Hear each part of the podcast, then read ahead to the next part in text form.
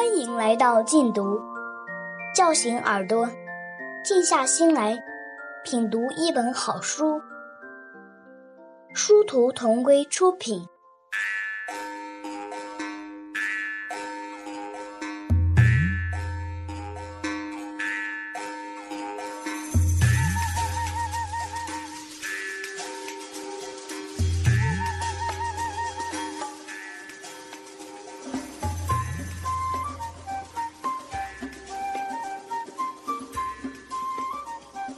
尔古纳河右岸，作者迟子建，朗读者一二。留守在营地的我们，在最初的日子里觉得无比快乐。我们给驯鹿锯完绒角后，每天聚集在一起喝茶、吃东西、做活计。但我们很快就发现。缺了男人，有许多事情是难以应付的，比如每天回到营地的驯鹿，总要少上几头。如果男人在，就由他们寻找，而现在这活儿却落在我们身上了。往往是为了找两三只驯鹿，我们就要集体出动，用上半天的时间。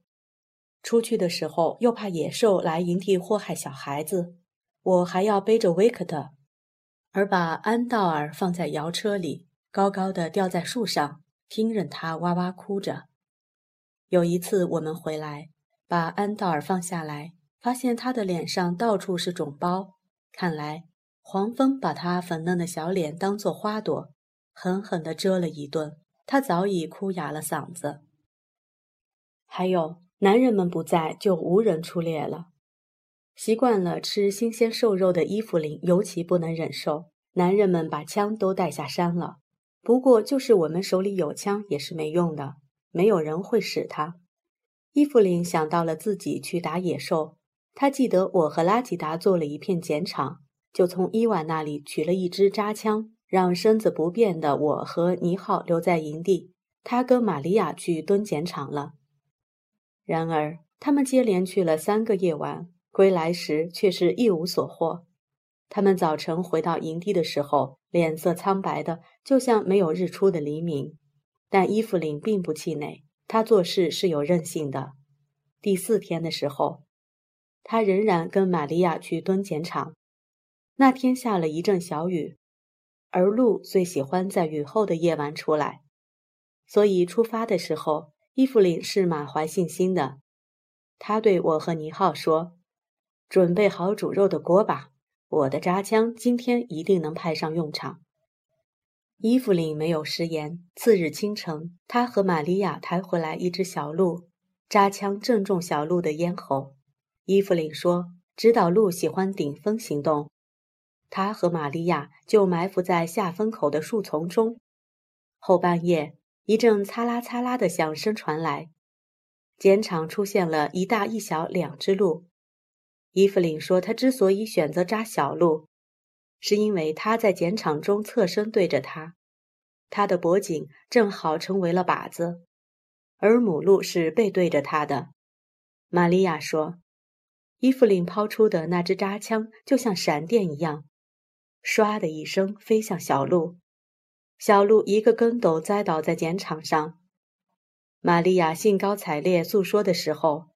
我却觉得一阵阵心痛，因为我在那片碱场受了孕，我不想让一只母鹿在那儿失去它的孩子。我们搭了一个三角棚，割下鹿头挂上去分葬，然后取出内脏，把它们捧在西楞柱里，即马鲁神。尼都萨满的法器和神衣被尼浩捡起来后，一直留在了他那里。拉吉达说。从尼浩的举动中可以看出，他将来可能要做萨满的，所以把尼都萨满敬奉的马鲁神也供在了尼浩那里。我从小就想看到的马鲁神，终于在祭奠伊芙琳打回的那只小鹿的时刻见到了。袍皮口袋里装着的是十二种神偶，我们统称为马鲁，其中主神是舍沃克，也就是我们的祖先神。他其实就是两个雕刻而成的木头人，一男一女。他们有手有脚，有耳有眼，还穿着鹿皮做成的小衣服。由于他们的嘴涂了太多的兽血，所以他们是紫红色的。其余的神偶都与主神舍沃克有关。舍沃克喜欢听鼓声，就用鹿皮为他做了小鼓。舍沃克喜欢乘骑嘎黑鸟，就把嘎黑鸟的皮剥下来陪着他。舍沃克喜欢骑驯鹿，就把驯鹿的龙头和缰绳交给他。除了这些，袍皮口袋中还有舍沃克喜欢的灰鼠皮、水鸭皮、克如纳斯皮，以及铁皮仿制的蛇绳，用白桦木做成的雀形的保护小孩的乌麦绳，用落叶松的弯枝做成的保护驯鹿的阿龙绳和熊绳。尼浩为我讲解神偶的时候，我的耳畔回荡着刷刷的风声，这风声是从马鲁神的神偶身上发出来的。我问尼浩：“你怎么对神偶这么了解？”尼浩告诉我，他很小的时候就看他的祖父雕刻这些神，所以他知道他们都是掌管着什么的。我久久地看着那些用木头、树枝、兽皮组成的神偶，他们都来自于我们生活的山林。这使我相信，如果他们真的可以保佑我们的话，那么我们的幸福就在山林中，不会在别处。虽然他们不如我想象的那么美丽神奇，但他们身上产生的那股奇妙的风，却让我的耳朵像鸟儿的翅膀一样，一扇一扇的，使我对他们满怀敬意。我至今耳聪目灵的哭声做伴奏，很苍凉。伊芙琳哭得很忘我，尼浩唱的也忘我。这一哭一唱，使吉田留下的那匹马发出惊。发出受惊的嘶鸣，玛利亚吓得连忙奔向马匹，生怕他们挣断绳索离开营地。达喜去乌奇罗夫的时候，最舍不得的就是这两匹马。他反复叮嘱玛利亚，让他看好他们，该让他们去哪里吃草，该饮哪条河沟的水，都一一做了交代。达西走后，玛利亚就像爱惜着自己的一双眼睛那样爱惜着他们。我这一生曾拥有许多美好的夜晚，那个哭声和歌声相融合的夜晚就是其中的一个。我们一直等到营地的篝火暗淡了，这才回西愣住。那个晚上的风很凉。安道尔睡了，维克特钻进我怀里，缠着我讲故事。我就把拉吉达讲给我的一个故事说给他听。拉吉达说。他祖父年轻的时候，有一次上山围猎，由于当日无法返回营地，他们就搭建了一座西楞柱，七个男人都睡在这里面，占据着不同的角落。半夜的时候，拉吉达的祖父起夜，发现西楞柱里很亮，原来那是满月的日子，一轮圆月正吊在西楞柱的上方。他看过月亮。在低头打量着那些睡觉的人，突然发现大家睡得千姿百态，有的像老虎一样卧着，有的像蛇一样盘着，还有的像蹲仓的熊一样蹲立着。拉吉达的祖父明白了，人们在月圆的日子显形了。从他们的睡姿上可以看出他们前世是什么：有的是熊托生的，有的是虎，有的是蛇，还有的是兔子。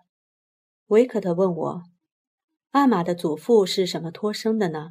我说：“他醒着就不知道自己睡觉时是什么样子了。”维克特说：“那我今晚不睡了，我要看看厄尼是什么托生的。”我笑了，对他说：“月亮没圆，你是看不到厄尼的前世的。”我警报维克特，望着西楞柱顶上的星星，是那么的想念拉吉达。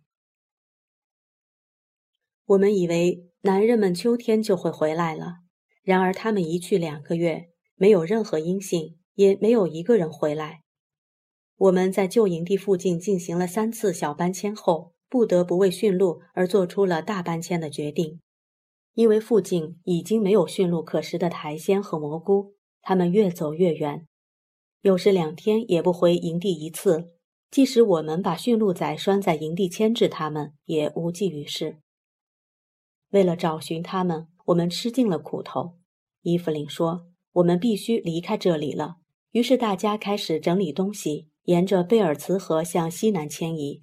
我们把闲置的东西放在犒劳堡中，将生活必需品带上，领着七十多头驯鹿、两匹马，开始了两天的迁移。我走在最前面，用斧子砍着树号。伊芙琳说：“我们最好不要留记号，让回来的男人们不知道我们去哪里了，急死他们。”我说：“那怎么行？他们要是找不到我们，冬天马上就来了，谁为我们打猎？我们哪里有肉吃啊？”伊芙琳大声说：“我看你要吃的不是鹿肉、熊肉，你是馋拉吉达身上的肉了吧？”伊芙琳的这句话。让骑在驯鹿身上的尼浩笑得直摇晃，差点从上面摔下来；让走在最后面牵着马的玛利亚笑得一屁股跌坐在地上。我的身后是马鲁王，其次是驮着火种的驯鹿，大批的驯鹿是跟在他们身后的。维克特也骑在驯鹿上，他见大家因为一句话笑成那样，就大声对我说：“厄尼，你要是吃阿玛的肉，别吃他脚上的。”臭，维克特的话让我们笑得更欢了。走了几小时后，伊芙琳接过我手中的斧子，把我扶上驯鹿，让我歇息着，由他来看树号。他每每在树上用斧子留下记号的时候，都要嗷的叫一声，好像那被砍的树张开嘴说话了。没有男人的迁移本来就艰辛，再加上目的地不确定，我们行进速度很慢。所以本该是一天的路，我们拖拖拉拉走了两天，最终还是驯鹿帮助我们确定了新营地。他们在靠近河流的山脚下找到了蘑菇圈，停了下来。他们一停，我们也跟着停下来了。我们只搭建了两座西楞柱，尼浩和我们住在一起，玛利亚和伊芙琳在一起。驯鹿到了新营地后，不再走远。每天都能准时回来，看来搬迁是正确的。北部森林的秋天就像一个脸皮薄的人，只要秋风多说了他几句，他就会沉下脸，抬腿就走。才是九月底，从向阳山坡上还可以看到零星开放着的野菊花呢。忽然刮了两天的狂风，就把一个还充满生机的世界给刮没影儿了。树脱尽了叶子，光秃秃的；树下则积了一层厚厚的落叶。寒风起来了，天说变就变，雪花提前来了。一般来说，第一场雪是下不大的，通常是边下边融化。所以，当我们看到雪花开始飘舞的时候，并不慌张。然而，这雪整整下了一天，傍晚的时候。我们在营地周围划拉柴火的时候，发现雪已经很厚了，空中还凝聚着厚厚的云层。我为外出觅食的驯鹿担忧着，就问伊芙琳：“雪会不会一直下到明天？”伊芙琳傲慢地看了一眼天，就像打量一个灰头土脸的人一样，很肯定地说：“第一场雪是下不大的，别看他们这么气势汹汹。”伊芙琳经历的多，所以我很相信他的话，放心的回到西楞柱里。尼浩在给他未出世的孩子缝手套，淘气的安道尔不时地伸出手抓着线，使他不能顺畅地干活。尼浩对我说：“夏天时白蝴蝶多，冬天的雪果然就大啊。”他的话让我想起了拉吉达离开的那个日子。我叹息了一声，尼浩也叹息了一声。我们都很牵挂自己的男人，不知道他们受训时挨没挨鞭子，吃得饱吗？睡得香吗？如今天冷了，日本人会不会给他们换上厚衣服？要是冻着了，可怎么办？那个晚上的雪很大，从火塘反射的微黄的光影中，我看到了飘向西楞柱的雪花，它们从烟道的小孔中将那毛茸茸的头探进来。不过，它们不像沙粒，身体强硬，能一直坠到底。它们的身体实在是太柔软了，受不得一点温暖，一入西楞柱就融化了。我看了一会儿雪花，然后往火塘上压了几块湿柴，使它们不至于着得那么快。让火能稳稳地燃烧到天明，然后抱着安道尔睡了。我们谁也没有料到，第二天起来，雪非但没有走，而是越下越大。西楞柱外的雪厚的已经没息了，气温降得很低很低，山林一片苍茫，河流已经结冰了。我刚走出西楞柱，就见伊芙琳踉踉跄跄地朝我这儿走来。她大惊失色地说：“这可怎么好？这不是要来白灾了吗？”我们把雪灾叫白灾，白灾不仅会给我们的狩猎带来不便，更可怕的是，它会威胁我们的驯鹿。驯鹿无法扒开厚厚的积雪去寻找苔藓，而会被活活饿死。我们忧心忡忡地等着驯鹿归来。上午过去了，营地还没有出现驯鹿的影子，雪花却依然漫天飞舞着。风也来了，冷飕飕的风让人在外面站上一刻就直打哆嗦。伊芙琳决定和玛利亚出去寻找驯鹿，让我和尼浩留在营地。两个大肚子的女人在那种时刻就是累赘。驯鹿去了哪里？伊芙琳并不知道。若是在平常，我们会顺着他们的足迹去寻找，可这回大雪把他们的足迹掩埋了。我和尼浩焦急地等待着，直到天黑了。不但驯鹿没有踪影，伊芙琳和玛利亚也没了踪影。原先我们只是为驯鹿担心着，现在两种担心交织在一起，让我和尼浩坐立不安。我们一遍遍地走出西楞柱去张望他们。然而总是失望归来。我和尼浩急得要哭的时候，伊芙琳和玛利亚终于回来了。他们的身上披挂着雪，头发上凝结着冰凌，看上去就像两个雪人。伊芙琳说：“他们一个下午走了不到两里，雪实在是太大了，根本走不动。”他们看不到驯鹿的任何踪影，怕我们再出去找他们，就回来了。那个夜晚，我们是在无眠中度过的。我们跪在马鲁神面前，祈祷驯鹿能安然度过难关。这时候，我们更加思念我们的男人。如果他们在，即便发生了白灾，也有办法应付。伊芙琳安慰着我们。他说：“驯鹿是很聪明的，雪大的时候，他们会选择到山崖下躲避，那里不仅雪小、风小，还有可吃的苔藓。他们在那里待上三五天都是没问题的。等到雪停了，他们自然会趟出路来，回到营地。那场雪可以说是我这一生中所经历的最大的一场，足足下了两天两夜。第三天。”正当我们要出去寻找驯鹿的时候，男人们回来了。事后听哈谢说，日本人还想让他们再受训几天的，但拉吉达从云中看出天气要有大的变化，他不放心留在山上的女人们，就让王璐跟刘木秀，就让王璐跟铃木秀男说，他们得回到山上，不然发生白灾的话，驯鹿就要遭殃。铃木秀男不同意。拉吉达就找了吉田，东大营是由吉田掌管的。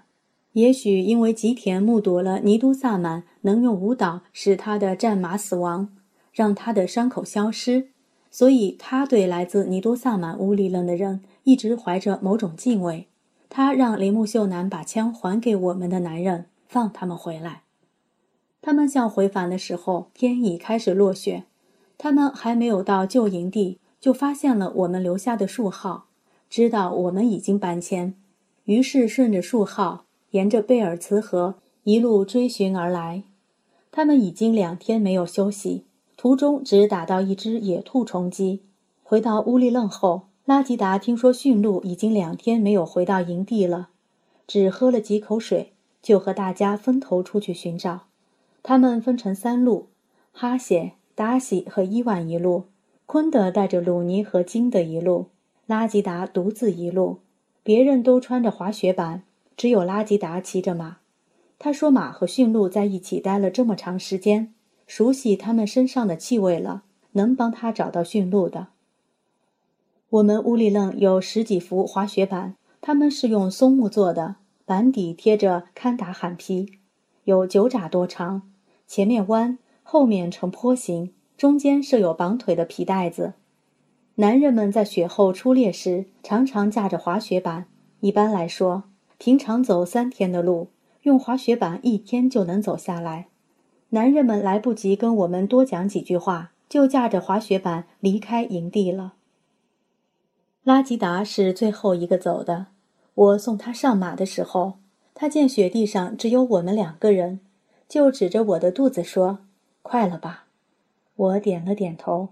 拉吉达冲我挤着眼睛，笑着说：“他出来，我就再送进去一个，不能让他闲着。”第二天傍晚，拉吉达回来了，不过他再也不能跟我打招呼了。他趴在马上一动不动了。那匹马已累得气息奄奄，一到营地就趴了下来。看来连日奔波着的拉吉达是太疲劳了。他在马上大概只想打个盹儿，没想到趴着睡着了。他是在睡梦中被活活冻死的。那匹马一定是觉察到骑在他身上的主人不再动弹，也不吆喝他，是出事了，所以才带着他返回营地。我是多么后悔没有劝阻拉吉达跟别人一样驾着滑雪板去寻找驯鹿啊，那样他就不会打瞌睡。我也不会失去我和他在剪场上得到的孩子。我在看到僵硬的拉吉达的时候晕了过去。等我醒来的时候，肚子已经空了，早产的婴儿已经被伊芙琳装在一个白布口袋里，扔在向阳的山坡上。她果然是个女孩。伊芙琳哭着，她是哭泣拉吉达和那个死婴。玛利亚也哭着，她除了哭拉吉达外，还哭那匹马。她看他又渴又累，就引了一些水给他。谁知这马站起来喝完水后，竟“通”的一声倒在地上，再无声息。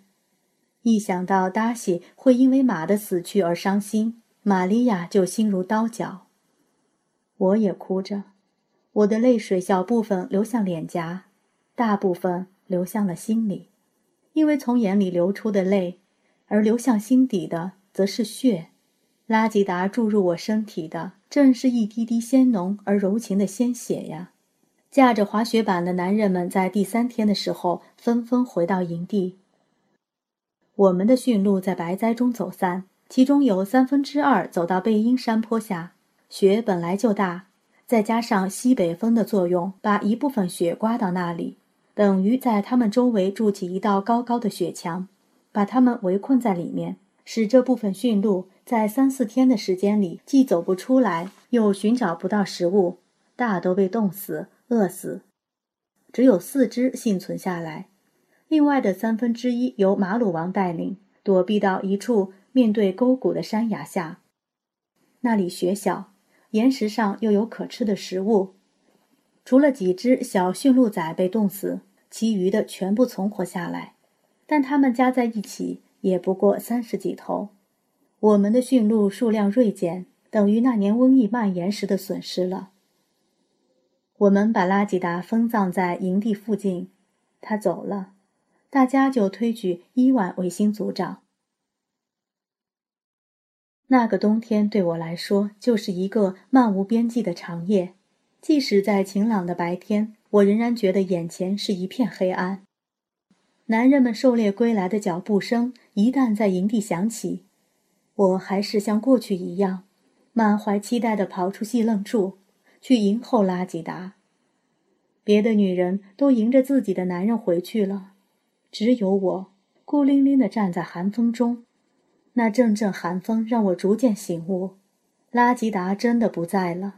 我很想让寒风把我带到拉吉达灵魂的居所，但西楞柱里传来的威克特与安道尔玩耍时的笑声，又会让我回到火塘旁，回到孩子们身边。